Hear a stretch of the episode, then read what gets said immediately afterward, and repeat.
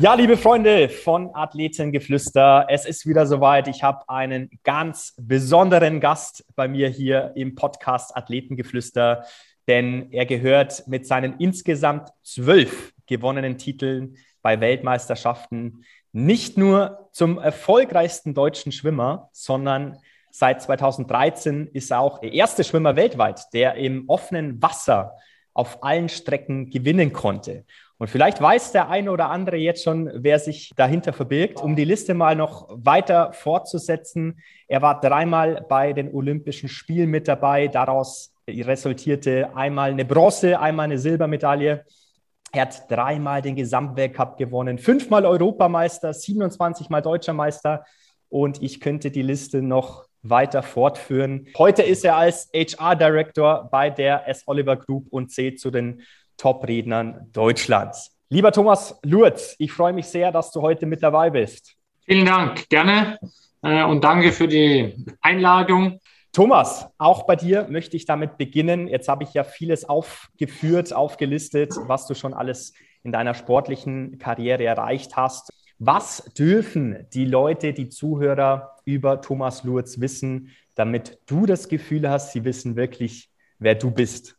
Ja, im Prinzip alles. Also ich bin sehr transparent und sehr offen. Ich glaube, das ist wichtig, um authentisch zu sein. Man muss grundsätzlich über seine Stärken und seine Schwächen Bescheid wissen. Nicht alles im Leben hat funktioniert. Ich glaube, das ist auch wichtig zu reflektieren. Ist auch wichtig, das zuzugeben. Es gibt keinen Mensch, der alles weiß und alles kann.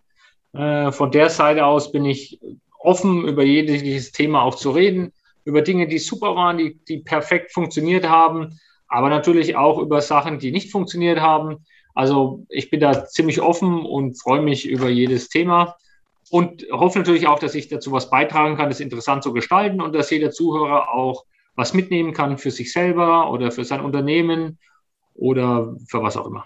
Schön. Ja, du hast es gesagt, du arbeitest inzwischen bei der S. Oliver Group.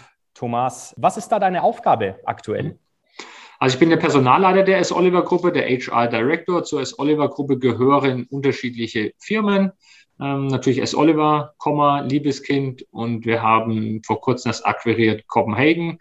Mhm. Ähm, was ist da meine Aufgabe? Alle HR-Themen vom Recruiting über Development, über die ganzen Businesspartner, über das ganze Service Center bis hin zu Fuhrpark, bis hin zu Casino, äh, bis hin zu allen internationalen Standorten, die wir haben. Wir sind natürlich auch global unterwegs, haben knapp 5.900 Mitarbeiter und das Unternehmen hatte vor der Corona-Krise 1,3 Milliarden Euro Umsatz gemacht.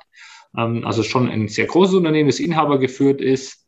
Ja. Ähm, ja, und seit 50 Jahren sehr erfolgreich am Markt ist und beinhaltet letztendlich alle HR-Themen. Dafür bin ich federführend verantwortlich der ganzen Gruppe ähm, und habe natürlich dann auch meine Abteilungsleiter, meine Teamleader unter mir und ja, alle anderen Mitarbeiter, um genau die Themen abzudecken. Wunderbar.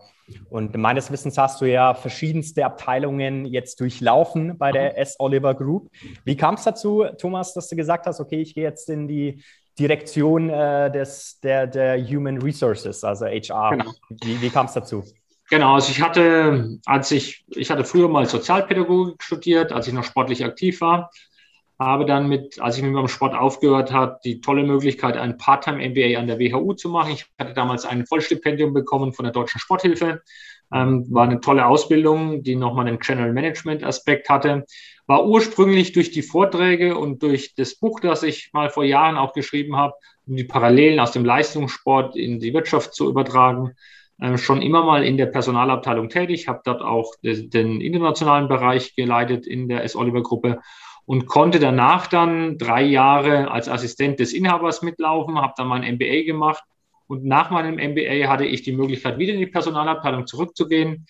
Wir hatten dann einen CEO-Wechsel ähm, und seitdem habe ich die Möglichkeit bekommen, in der Personalabteilung äh, sie zu führen und zu leiten. Ähm, diese Chance war für mich einzigartig. Bin ich natürlich sehr dankbar dem Unternehmen und den Führungskräften, die das natürlich mir ermöglicht haben. Ja. Und freue mich, dass ich das seit über zwei Jahren mache. Macht unheimlich viel Spaß, eine tolle Herausforderung. Klar, Corona-bedingt ist es eine schwierige Zeit. Da ist Personal immer gefragt. Aber das ist ja auch das Schöne und das Wichtige, was man im Sport auch gelernt hat. Eine Herausforderung gehört dazu. Und bin natürlich auch grundsätzlich dem Unternehmer sehr dankbar, dass ich den Übergang nach dem Leistungssport hier in so ein tolles, erfolgreiches Wirtschaftsunternehmen bekommen habe. und dann natürlich auch in so einer leitenden Funktion bin ich sehr, sehr dankbar, dass ich die Möglichkeit auch hatte. Definitiv. Ich habe natürlich äh, ein bisschen recherchiert über Thomas Lurz, über seine Sportlerkarriere hinaus und ähm, mir ist da irgendwie gleich so in den, ins Auge gefallen, du ziehst sehr, sehr viele Parallelen vom Leistungssport ins heutige Unternehmertum oder eben auch in führende Positionen von Wirtschaftsunternehmen, Thomas. Was würdest du für dich bezeichnen, was sind so die fünf oder ja, drei bis fünf Attribute, Eigenschaften, mhm. die du aus deinem damaligen Sportlerdasein ins heutige Unternehmerische mitbringen kannst? Genau. Also im Allgemeinen ist natürlich eine Zielstrebigkeit, ein Wille, ein Ehrgeiz, Disziplin, ähm, Im Detail kann man dann sagen, okay, du hast im Sport gelernt, die Ziele zu setzen. Ne? Das ist natürlich wie in jedem beruflichen Kontext auch. Und alles, was messbar ist, ist verbesserbar. Wie setze ich mir Ziele, objektive Ziele? Das lernt man im Sport von klein auf eigentlich. Mhm. Ähm, auch das gilt sich natürlich äh, jeden Tag runterzubrechen, im beruflichen wie im sportlichen Kontext aus der Historie. Ich sage mal, wenn du früh aufstehst und du weißt nicht, warum du aufstehst, besser liegen bleiben und drüber nachdenken, weil was soll an dem Tag passieren? ähm, das war früher im Sport so, wenn du früh um sechs, haben wir die erste Trainingseinheit gehabt vor der Schule. Wenn du natürlich Trainingspartner siehst, die im Schwimmbecken da wie eine Schlange hoch und runter schwimmen, weißt du, der hat das Ziel nicht im Kopf.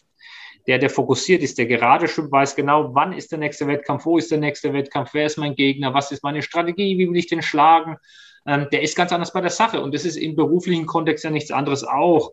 Äh, als mhm. Führungskraft seinen Mitarbeitern Ziele zu geben, eine gewisse Sinnhaftigkeit zu geben, zu wissen, dass ich jeden Tag ein Stückchen dem Unternehmensziel beigetragen habe in meiner eigenen Arbeit, ist natürlich auch Wertschätzung und äh, führt letztendlich dazu, dass wir als Team zusammen gut funktionieren.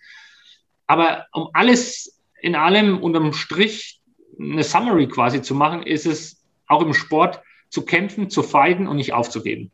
Weil es klappt nicht alles immer sofort. Es klappt auch im Sport nicht alles immer sofort. Bis du mal Weltmeister wirst, wirst du 15 Jahre lang durch Höhen und Tiefen gehen. Und das ist im Beruflichen auch zu feiden, zu kämpfen und zu wissen, ähm, wie man zum Abschluss kommt, wie man zum Ziel kommt, ist das A und O. Nicht so viel quatschen, sondern dann auch einfach umsetzen, weil die Strategie ist extrem wichtig, aber äh, für die Umsetzung bedarf es wesentlich mehr als nur äh, weiß ich nicht, ein 24 Seiten ähm, Hochglanz ähm, äh, Präsentation mit sämtlichen äh, Strategy Tools, die es so gibt. Ähm, das sind sehr wichtig, zweifelsohne. Aber die Umsetzung ist wichtig und das lernst du im Sport auch. Der Trainingsprogramm auf dem Papier hm. kriegt dir erstmal nichts. Du musst selber ins Becken springen, du musst selber schwimmen ähm, jeder, der abnehmen will, weiß genau, dass er auf dem Papier leicht aufschreiben kann, wie ich mal fünf oder zehn Kilo abnehme. Das ist relativ einfach. Da muss er einfach nur sagen, ich zähle die Kalorien, wie viel sind es, streich so und so viele runter, dann habe ich es doch. Aber das ist nicht die Herausforderung. Die Herausforderung ist, die Charakterstärke ist umzusetzen. Ne? Zu sagen, okay, ich esse heute Abend nichts mehr, ich esse nur das oder jenes. Und das ist im Sport natürlich toll, das lernst du in jungen Jahren. Mhm. Und das zieht sich eigentlich durch, auch im beruflichen. Also nicht viel reden, sondern umsetzen, jeden Tag, um dich mal zu zitieren, Thomas. ja. ja genau, also es ist genau so, dass der Punkt, jeder Tag zählt. Du kannst auch die Tage, die, die kannst du nicht mehr zurückkaufen. Jeder Tag, der passiert ist, ist passiert. Im Sport habe ich das Learning mitgenommen, dass jeden Tag, den ich nicht für meine persönlichen Voraussetzungen 100 Prozent so gut wie möglich umgesetzt habe, den kannst du auch nicht mehr zurückkaufen. Mhm. Jetzt hast du im Sport das Thema, dass deine sportliche Laufbahn sehr zeitlich begrenzt ist, weil du kannst gewisse Leistungen einfach nur bis zu einem gewissen Alter bringen, weil Nachwuchs nachkommt. Das ist im anderen, im beruflichen Kontext, ist der Zeitraum viel länger. Also du hast eine größere Zeitspanne. Ja. Aber trotzdem, jeder einzelne Tag, den du nicht bestmöglichst nutzt, der ist ja mal weg. Kannst du nicht zurückkaufen, der ist weg, in der Sanduhr, ein Körnchen weiter runtergefallen, der ist adios. Und das lernst du natürlich im Sport, hast du, da zählt jeder Tag. Ne? Also wenn du Olympiasieger werden willst, Weltmeister werden willst, da musst du jeden Tag, jedes Zehntel, jedes Hundertstel kann entscheidend sein. Ja? Das ist, Michael Phelps gewinnt Olympische Spiele mit ein Hundertstel Vorsprung über 100 Schmetterlinge. Ja? Da ist, das sind nicht mehr Details, das sind Sub, Sub, Sub-Details. Mhm. Und da musst du das Bestmöglichste rausholen. Nicht jeder hat das Ziel, Olympiasieger zu werden, braucht man auch nicht. Nicht jeder hat die Ambitionen. Aber trotz alledem, jede Ambition, jedes Ziel hat irgendeine Erfordernis. Und darum geht es nur, die bestmöglich zu nutzen. Und das ist mir auch noch mal ganz wichtig, ne? zu sagen, nicht jeder muss Olympiasieger oder Weltmeister werden wollen. Ähm, also sprich diesen Leistungssportgedanken oder ein, äh, sagen wir mal, einen Wettkampf muss ja auch nicht jeder. Ne? Es muss nur nicht mal der Marathonwettkampf sein, sondern sich einfach, ja, so einfach ist es, glaube ich, dann am Ende des Tages gar nicht, sich ein Ziel zu setzen, wo, wo ich sein möchte. Ne? Ja. Entsprechend meiner Werte, meines Wertesystems danach zu handeln und dann Tag für Tag eben diesen Zielen, diesen Schritt ein bisschen näher zu kommen. Thomas, wie Absolut. hast du oder ab wann hast du für dich herausgefunden, okay, Schwimmen, vielmehr Freiwasserschwimmen ist für dich so die, die Sportart, da wo du was erreichen möchtest? Gab es da so einen Moment in deinem Leben, in deinen jungen Jahren wahrscheinlich noch? Ja, also es war so, dass ich relativ bald gemerkt habe, dass ich grundsätzlich ein Athlet bin, der mir im Ausdauersport zu Hause ist. Das wusste ich mhm. eigentlich schon, weiß nicht, in der ersten Klasse äh, wenn wir 100 Meter Lauf hatten, war ich nicht so gut. Wenn wir 1000 Meter Lauf hatten, war ich der Beste. Also ich wusste, Langstrecke ist schon mal von Haus aus mein Ding, wo ich das Talent habe. Ich glaube, es ist grundsätzlich auch wichtig, als Mensch immer zu wissen, was sind meine Stärken und Schwächen, wo sind eigentlich meine Talente. Ähm, weil alles, worin du gut bist, macht eigentlich Spaß. Und ich habe das relativ bald gemerkt, dass die längeren Strecken für mich die besseren sind. Und so hat sich das dann weiterentwickelt. Also ich habe nicht angefangen mit acht Jahren zu schwimmen und gesagt, ich will mal Weltmeister oder so auf zehn Kilometer werden. Das hat sich im Laufe der Karriere ergeben. Ich glaube, da muss man mit offenen Augen durchs Leben gehen. Aber die Grundtendenzen, wo deine Stärken und Schwächen sind, die sollte man schon wissen und die kann man auch wissen, wenn man das objektiv sich selbstkritisch auch hinterfragt. Weil oftmals sind die Voraussetzungen, in denen man gut ist, nicht die, die man sich vielleicht wünscht. Ja. Wenn du mich jetzt fragen würdest, Mensch, Thomas, was würdest du am liebsten schwimmen? Da hätte ich dir gesagt, klar, 50 Meter Freisprint, ne, ist eine Bahn. Geile Strecke, dauert 21 Sekunden, äh, ist in Ordnung, ist besser als zwei Stunden. Aber genau. äh, ich habe weder das Talent, noch die Veranlagung, noch die Stärke, zu klein und zu schwach dafür. Ne? Ich, ich werde damit, egal mit welchem Aufwand, nichts erreichen. Wow. Und diese Erkenntnis zu haben, worin bin ich denn gut und schlecht, da gibt es ja genug Möglichkeiten heutzutage ähm, in der Psychologie und in der Diagnostik. Das sollte man, den Aufwand sollte man sich schon stellen, weil dann kann man schon sinnvoller und zielorientierter in die Zukunft denken. Hm. Schön gesagt. Gab es für dich, oder anders gesagt, du hast ja äh, deine aktive und extrem erfolgreiche Laufbahn als Schwimmer mittlerweile beendet. Ich glaube, 2013 war dein letztes Rennen, ist das richtig? Ja. Ja. Absolut. Gibt es, gibt es da für, für dich auch wieder so ein Schlüsselerlebnis, wo du erkannt hast, okay, wow, das ist jetzt der Schlüssel zum Erfolg für mich persönlich als Schwimmer? Ja, also es gab schon viele Schlüsselerlebnisse, viele Rennen, der, wo ich schon danach gewusst habe, äh, in der Entwicklungsphase, das war jetzt wichtig. Das waren einmal Rennen, wo ich taktisch erkannt habe, okay, äh, da hast du jetzt mal was richtig gemacht, deswegen konntest du jetzt gewinnen. Also das waren schon Erkenntnisse, die ich mitgenommen habe, ähm, wo ich rein taktische oder strategische Fehler gemacht habe oder was gut gemacht habe. Da gab es Rennen, ähm, die mich nach vorne gebracht haben. Es gab auch Rennen, wo ich gewusst habe, das ist jetzt das Ende meiner Karriere. Ne? Das habe ich auch gemerkt. Ähm, es war tatsächlich äh, bei den Weltmeisterschaften 2013 in Barcelona so, dass ich genau gewusst habe, Thomas, das wird dein letztes Rennen sein, weil einfach es ist jetzt vorbei, ne? Altersbedingt und du hast da, ich meine, im Prinzip fast alles erreicht. Da, da kann ich jetzt ich muss mir neue Ziele im Leben setzen. Ich muss mir andere Ziele setzen, weil das Leben geht ja hoffentlich noch einige Jahre weiter und die Ziele auch. Also nur weil ich im Sport ehrgeizig und zielstrebig bin, möchte ich das ja in anderen Lebensbereichen auch sein. Und ich glaube, das ist auch die Kunst, das dann zu übertragen aus dem Sport hinaus dann in andere Themen. Ähm, ob das privater Natur ist oder beruflicher Natur, kann jeder für sich selbst entscheiden. Ja. Aber ich hatte schon in meiner Laufbahn immer wieder Rennen, ähm, zum Beispiel WM in Barcelona, zum Beispiel mein erster Weltmeistertitel 2004 in Dubai, zum Beispiel Olympische Spiele 2012 in London, die mich im Nachgang schon weitergebracht haben, physisch und psychisch, wo ich Erkenntnisse gewonnen habe, die ich vorher nicht hatte. Mhm, spannend. Und weil du es jetzt eben auch gerade erwähnt hattest, ähm, die, die Karriere nach dem Leistungssport, gab es da auch immer wieder mal Phasen, wo du gedacht hast oder vielleicht sogar Angst gehabt hast, was denn nach dem Sport eigentlich kommen sollte? Ne? Absolut. Ja. Also auch da wird dir nichts in die Wiege gelegt. Das ist wie im Sport auch. Also oftmals denken Sportler, Mensch, ich habe so eine tolle Karriere, die Welt wartet doch auf mich. Die Welt wartet garantiert nicht auf einen, egal wie oft du Weltmeister warst, weil mhm. dann auch wieder andere Fähigkeiten gefragt sind. Also die, die bringen zwar schon die Fähigkeiten, die du im Sport gelernt hast, sehr viel, aber das ist eine Basis. Deswegen bist du noch nicht der Geschäftsführer oder der CFO eines äh, Unternehmens, nur weil ich zwölfmal Weltmeister war. Da musst du auch wieder andere Fähigkeiten können und wissen. Aber die Phasen hatte ich natürlich auch. Ich habe mir lang genug Gedanken gemacht, dann hast du auch wie im Sport, dann zweifelst du. Du musst auch wie im Sport Geduld haben, ne? dass dann der richtige Posten vielleicht zur richtigen Zeit frei wird. Dann ja. musst du vielleicht nochmal eineinhalb Jahre oder zwei Jahre im Post machen, denn du nochmal nicht in die Ehrenrunde gehst, aber nochmal Erfahrung sammelst. Ähm, nochmal zu resetten, auch bei Null anzufangen. Absolut, ne? absolut. Äh, das gehört schon dazu. Also Geduld brauchst du da genauso. Und in der Phase des, der Geduld gerade wenn man ehrgeizig ist, dann willst, willst, du schneller erreichen. Du willst schneller, du willst schneller, aber es, es ist nicht so einfach. Deswegen gibt es an der Spitze immer nur eine gewisse Anzahl von äh, Menschen.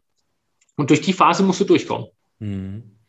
Spannend. Was hat dir in diesen Phasen meist geholfen? Kannst du das jetzt noch in der Retrospektive, ja. kannst du uns das äh, mal mitteilen? Das Ziel vor Augen. Also ich hatte das Ziel immer vor Augen, hier im Kopf. Ich hatte es wirklich hier drin. Also sei es im Sport, was die Medaille, der Wettkampf, der Tag, die Strecke, die hatte ja. ich vor Augen. Ja. Und im Beruflichen, was die Position der Posten, wo ich mir gedacht habe, Mensch, inhaltlich, das kann ich, das könnte ich mir vorstellen, das traue ich mir auch zu.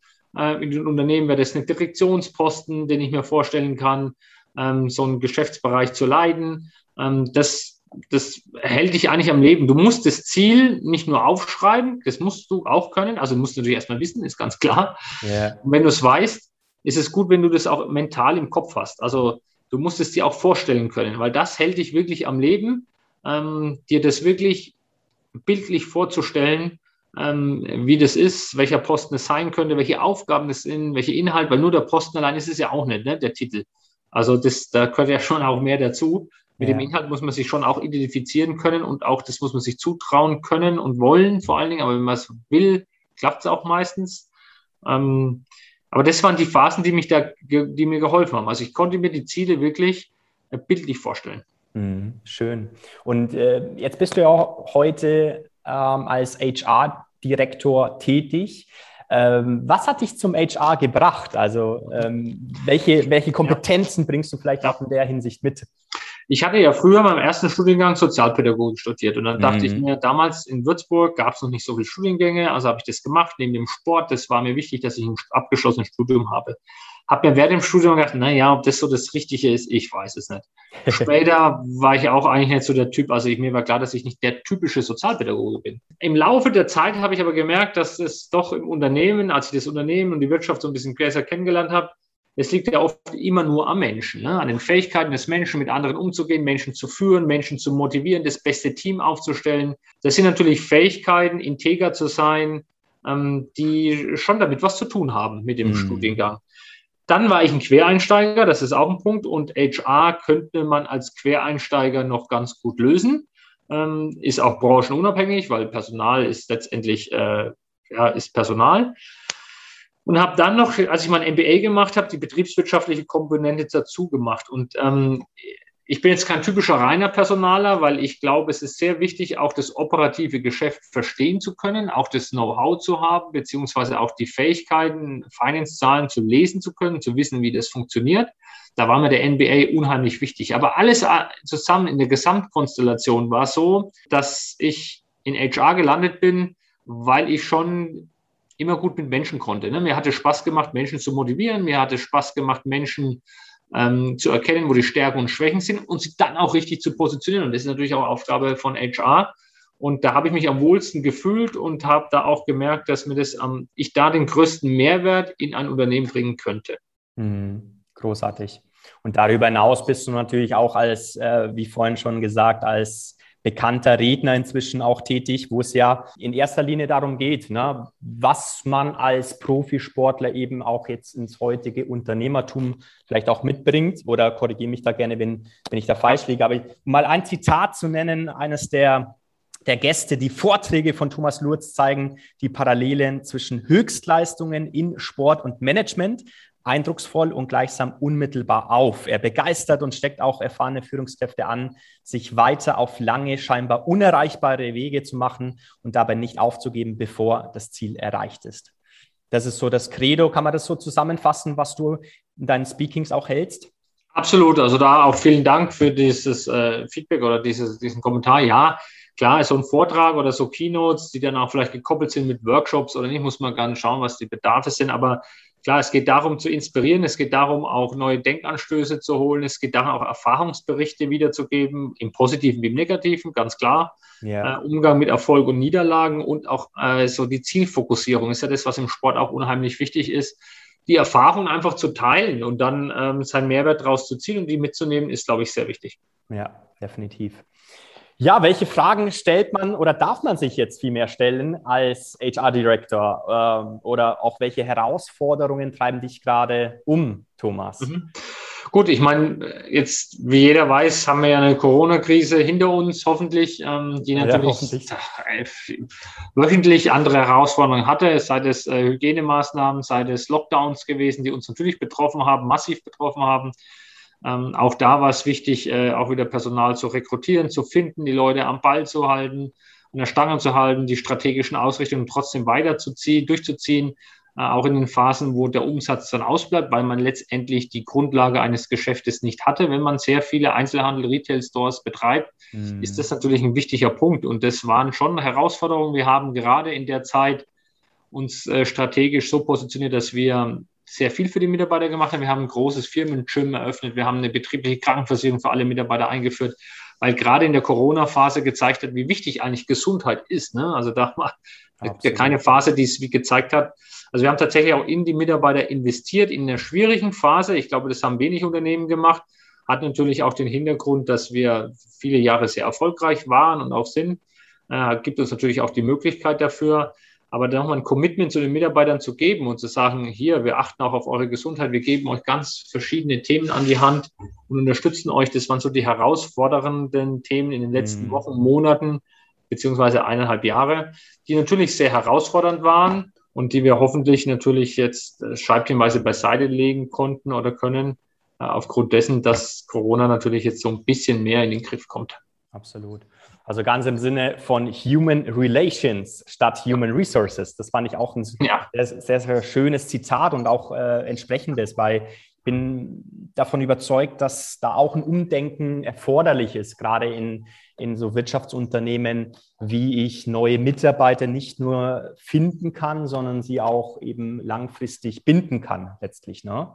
Absolut. Gerade da in der Phase, ich meine, den kennt man hört man sehr oft, dass man eigentlich äh, die, die Talente werden immer weniger, beziehungsweise die zu finden auch schwieriger, ähm, sie zu rekrutieren. Und wenn man natürlich dann auch sie gefunden hat oder auch im besten Fall selber ausbildet und eine tolle Entwicklungsmöglichkeit bietet, wir haben unheimlich viele neue, wir haben die Zeit genutzt für ein komplett neues Führungskräfteprogramm, für ein neues Programm der Weiterentwicklung in der Fachkarriere, in der Fachlaufbahn. Ähm, ich glaube, Weiterentwicklung spielt eine riesengroße Rolle in der Zukunft, die Talente zu halten sie, das Commitment zu erzeugen, weiterhin bei der Firma zu arbeiten, ist extrem wichtig. Ja. Äh, und dann natürlich auch für das Unternehmen ein großer Mehrwert. Ähm, sie weiterzuentwickeln äh, ist auch der, der Anspruch der Jugend. Also ich glaube, es wird immer wichtiger, als Arbeitgeber attraktiv zu sein.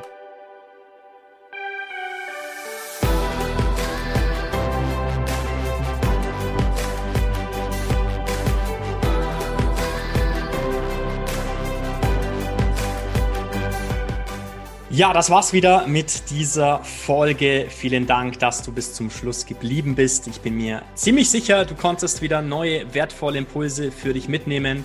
Und wenn du Fragen hast, kontaktiere mich gerne über die Socials. Du findest mich auf Instagram, LinkedIn, einfach unter Alexander Osterried. Schick mir gerne Feedback, konstruktive Kritik und hinterlass mir eine 5-Sterne-Bewertung bei Apple Podcast. Den Link dazu findest du unter den Show Notes. Lass uns interagieren, lass uns austauschen. Ich freue mich. Immer dran denken, Stärke kommt von innen.